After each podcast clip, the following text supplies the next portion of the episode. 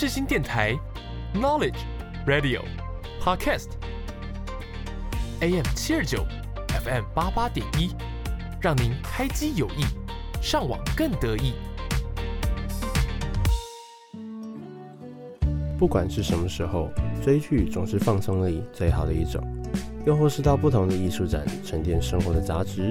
如果你也喜欢追剧和看展，更想了解许多影剧和艺术表演的故事，那欢迎你收听《听话让我看看》。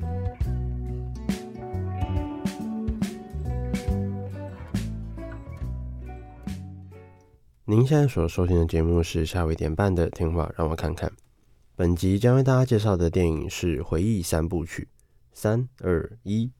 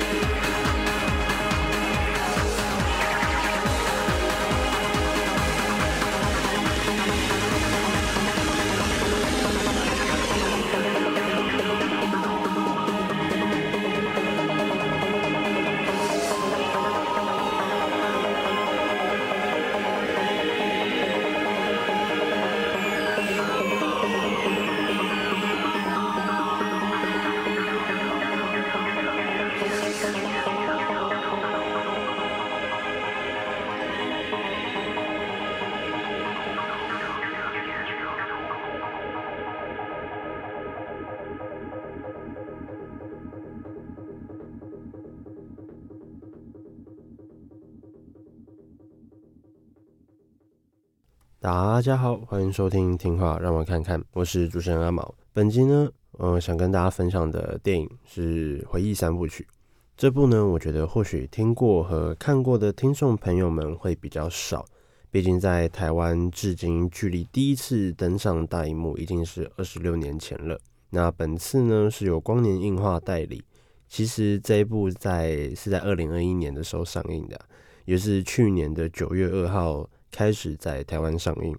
不过虽然即使至今已经非常久，就是刚说二十六年才登上大台湾的大荧幕，不过它其实内容非常的有料，甚至被看过的观众都称为神作的地位，在当时一推出就造成日本不少的轰动以及回响。片中讨论的太空迷失、科技以及人类之间的关系。讽刺一个人的无知到整个国家的愚昧。除此之外，本部动画短片的创作手法更是独具特色。不论是华丽科技风格的《他的回忆》，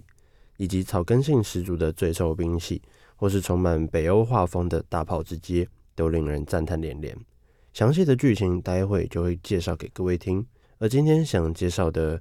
电影音乐呢，是在第一部曲中最重要的一首歌，也就是。普契尼的《蝴蝶夫人》中的晴朗的一天，而它为什么重要的原因，待会也会在剧情中一并向各位介绍。那现在让我们一起欣赏一下这首歌吧。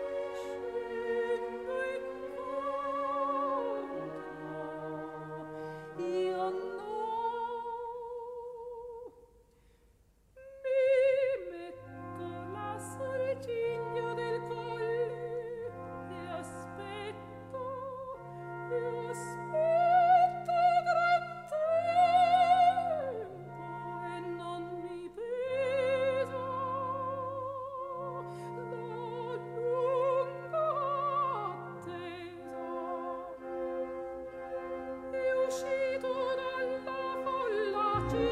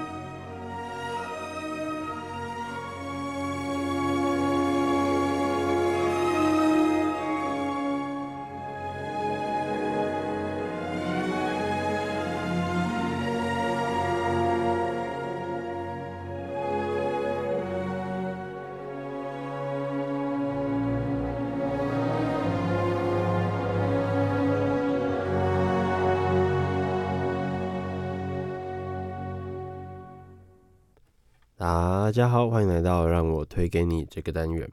那今天想跟大家介绍的回忆三部曲，是由著名的动画导演阿基拉的导演大友克洋监制，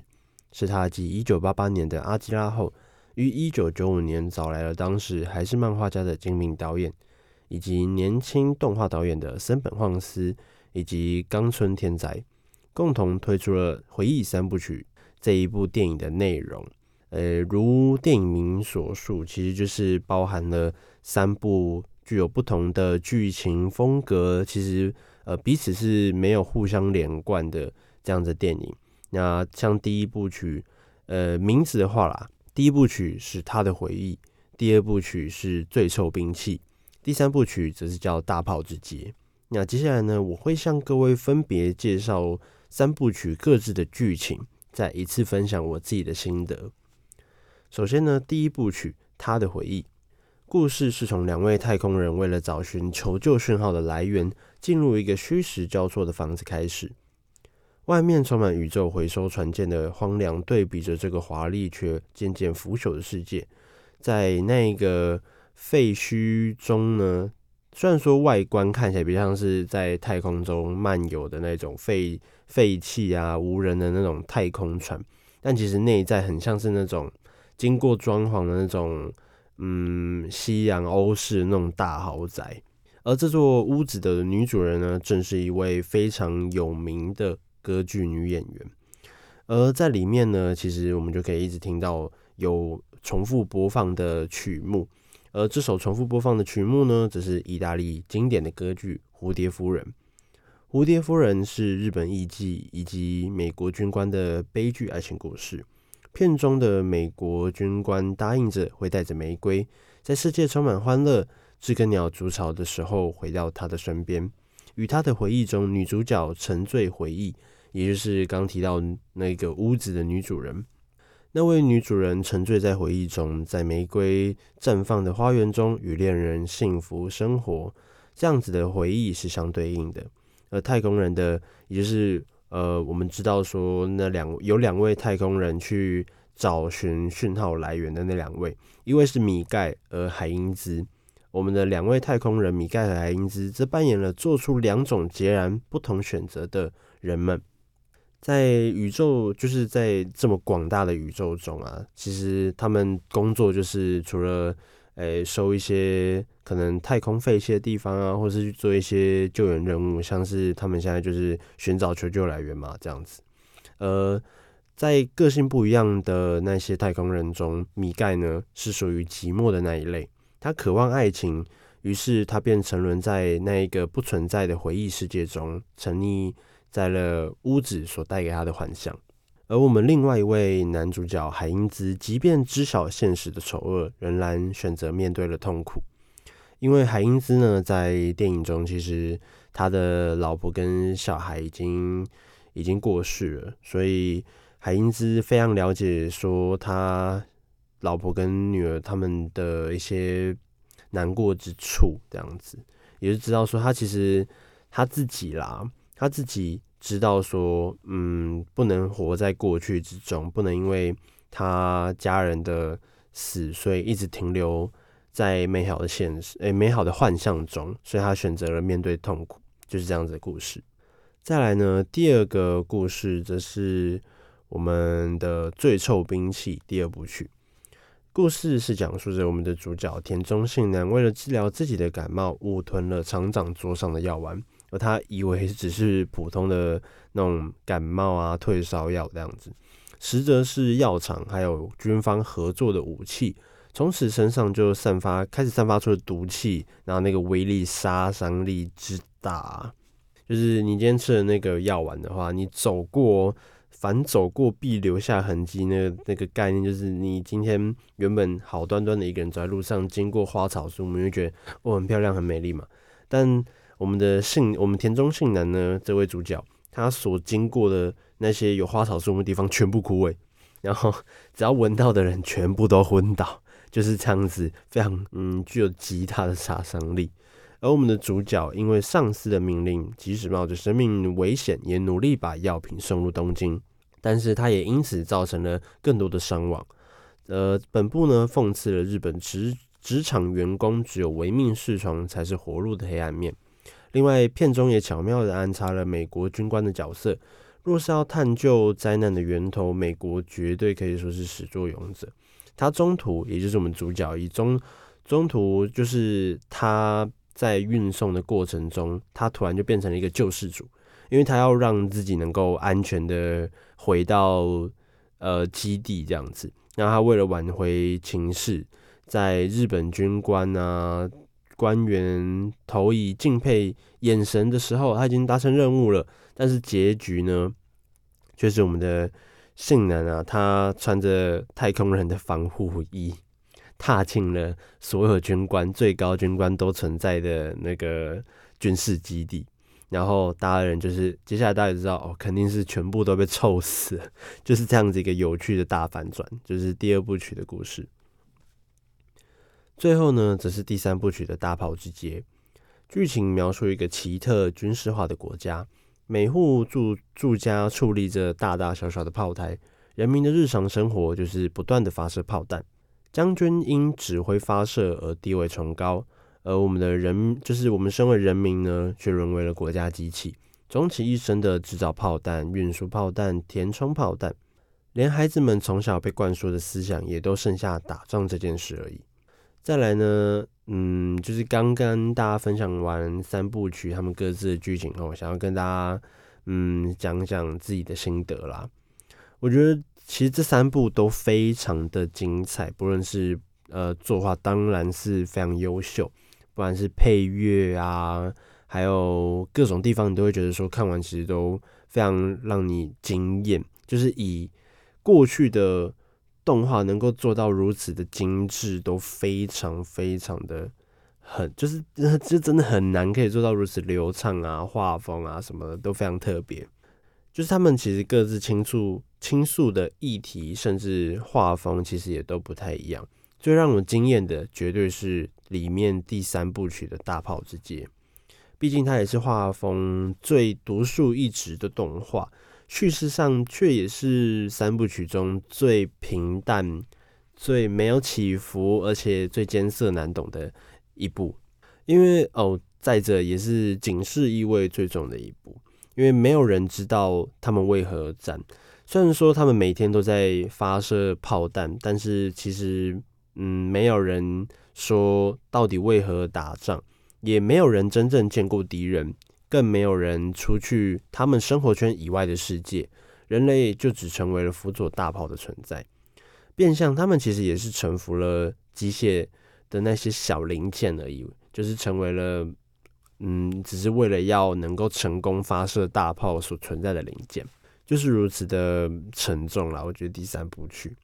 在我觉得最有趣的剧情啊，肯定就是第二部曲的最受兵器。除了剧情外，再来也是归功于山宅存，就是本部的配乐。那它就是它的音乐啊，使得整部的戏剧效果更是加倍。大家就想象是两津勘吉的那种荒谬感，配上具有警示意味的内容，结合出来的结果，基本上就是最臭兵器的存在。而它呢，其实意义上也是诉说着自不量力的人类在创造自己无法掌控的科技与军事武器时。终将被兵器反制，也仅仅剩下了主角信男一人的回忆而已。